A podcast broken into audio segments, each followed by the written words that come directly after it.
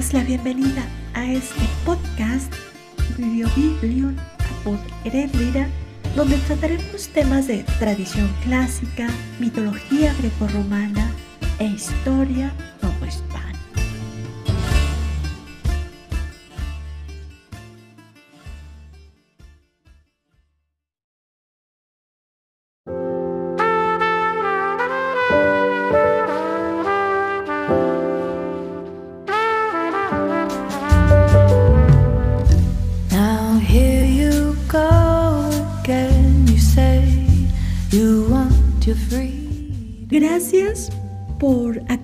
en un episodio más de este programa.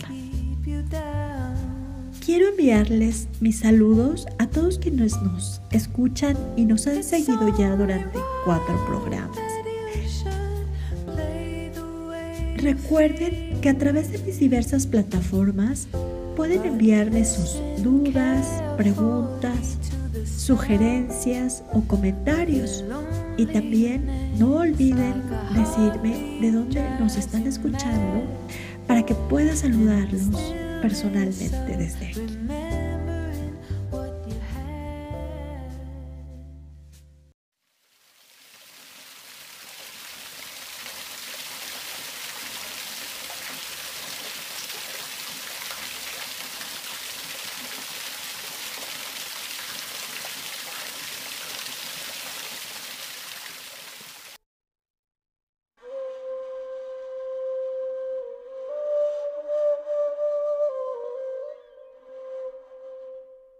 En épocas como la actual, en donde la filología clásica ha sufrido un embate por parte de diversos gobiernos y materias como el latín y el griego se están volviendo cada vez más extrañas, hay que celebrar que los filólogos clásicos tengan mucho éxito, como es el caso de la filóloga española Irene Vallejo. Por eso, el día de hoy lo voy a dedicar a hablar de una de sus obras que ha ganado gran relevancia y popularidad en estos últimos dos años. El infinito en un junco. Seguramente ustedes habrán escuchado hablar de este libro, que ganó en el año 2020 el Premio Nacional Español de Ensayo. Irene Vallejo es doctora en Filología Clásica por dos universidades europeas, la de Zaragoza y la de Florencia. Antes de esta obra tenía otras novelas y estudios académicos pero fue hasta 2020 que se convirtió en toda una revelación, no solo para la filología clásica, sino también para la literatura universal.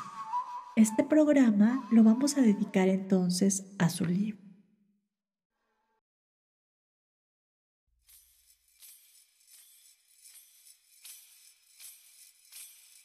No quisiera hacer spoiler aquí de lo que dice el libro, aunque para nadie es sorpresa que Alejandro Magno murió muy joven.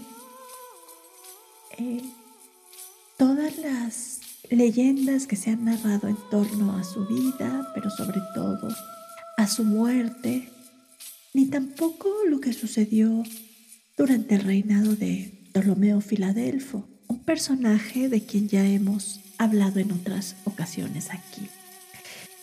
Sin embargo, toda la historia que conocíamos y como la conocíamos ha sido reelaborada en este libro de Irene Vallejo, dándole una visión novedosa y muy fresca que hace que todo el libro sea agradable y apetecible.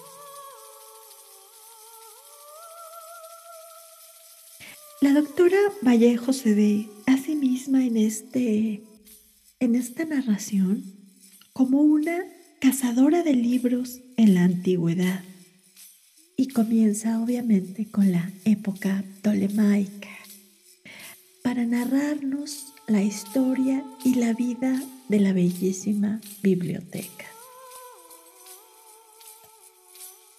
Aunque mucho de lo que dice aquí lo conocíamos por eruditos como Nigel Wilson, que escribió aquel famosísimo tratado de copistas y filólogos en la antigüedad, que en lengua inglesa fue también un gran éxito editorial, la narrativa de estos sucesos son lo que le van a dar un particular enfoque. Desde mi punto de vista, una de las cosas que le ha permitido a la doctora Vallejo enriquecer su libro es justamente utilizar analogías con cuestiones del mundo actual y sobre todo incorporar elementos de literatura contemporánea en su relato sobre la antigüedad. Bueno, como podrán escuchar, eh, está lloviendo en la Ciudad de México y han sido lluvias muy fuertes. Entonces es el sonido que se escucha de fondo. Me gustaría detenerme un poco en la forma en que describe la doctora Vallejo el museo y la biblioteca, que la imagen que nos presenta es la de un lugar idílico donde los hombres que estaban ahí reunidos, porque evidentemente las mujeres estaban en el gineceo y no había ninguna participando en estas actividades, por más que en los diálogos de Platón encontremos a mujeres eh, intelectuales, sabias, pero estamos en otra en, otra, en otro momento en el museo.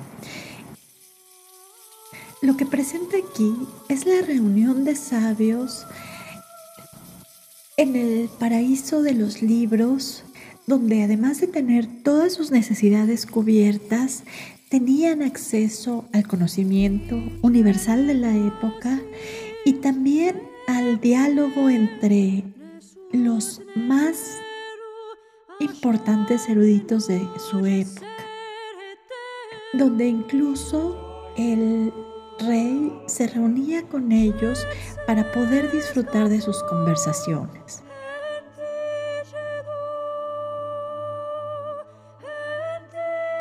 Escuchar las anécdotas personales de quienes escriben los libros es siempre muy agradable. Y en este caso, vamos a tener algunas eh, peripecias que sufrió la propia Vallejo y que nos van a dar una idea de cómo se desarrolla la investigación en esta nuestra profesión que es la filología clásica. Y que por más que parezca muchas veces que el contacto con los manuscritos incunables y otras piezas raras es es siempre como una aventura de novelas, lo cierto es que muchas veces pasa por trámites administrativos complejos y muchas veces absurdos.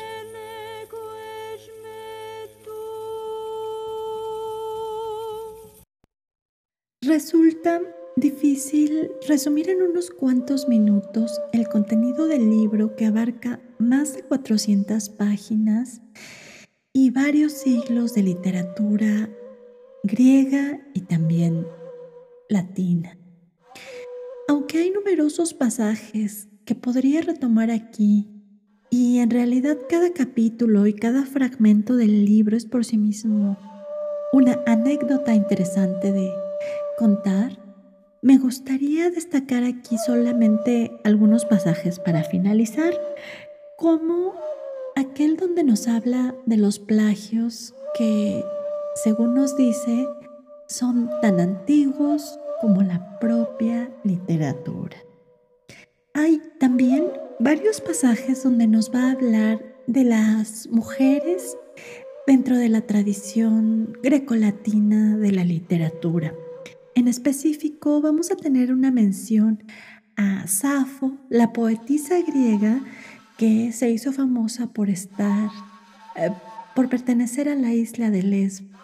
Y todos sabemos en qué devino el término de esta isla.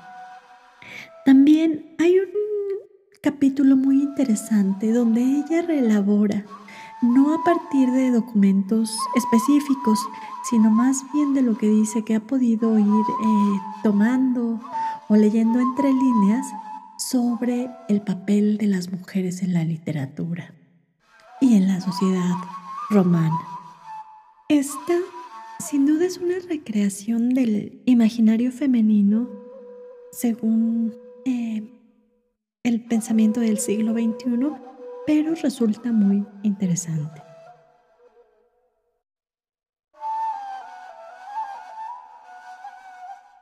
Pues no me queda más que invitarlos a leer este ensayo. Estoy segura que será para ustedes una lectura muy agradable, con datos eruditos, aunque tengo que advertir que si buscan datos específicos sobre un tema en particular o alguna organización, em, hace falta otro tipo de libros. Esta obra como ensayo y como literatura, no presenta los datos de una forma organizada convencionalmente, sino que los podemos encontrar entremezclados a lo largo de todo el libro. Las referencias a la Biblioteca de Alejandría las tenemos desde el principio, en los capítulos intermedios y bueno, obviamente al final.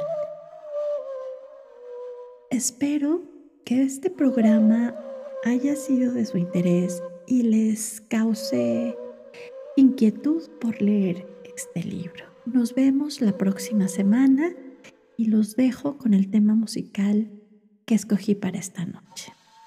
Saludos a todos. Soy Rendira Telles y este es mi podcast.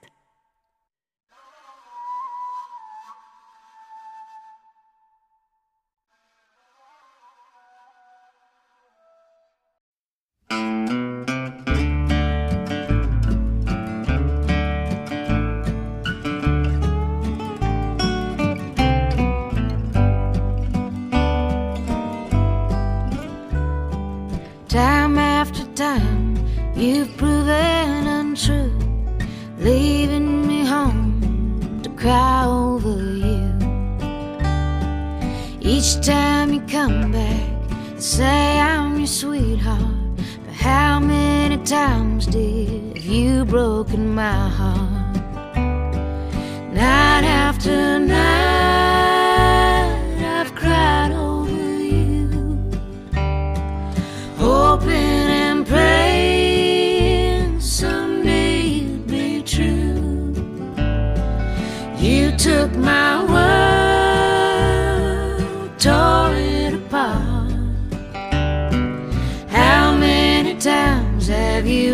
my heart?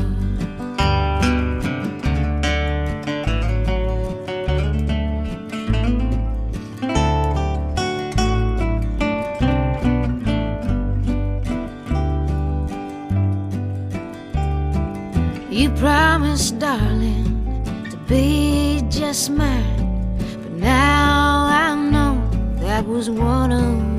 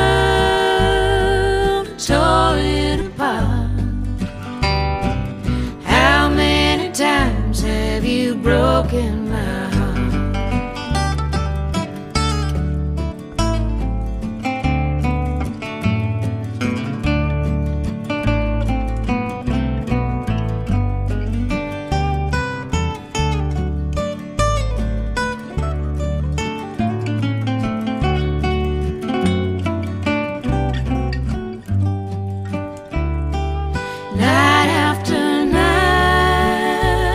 I've cried over you, hoping and praying someday you'll be true. You took my world, tore it apart. Oh, how many times have you broken my heart? You took my world.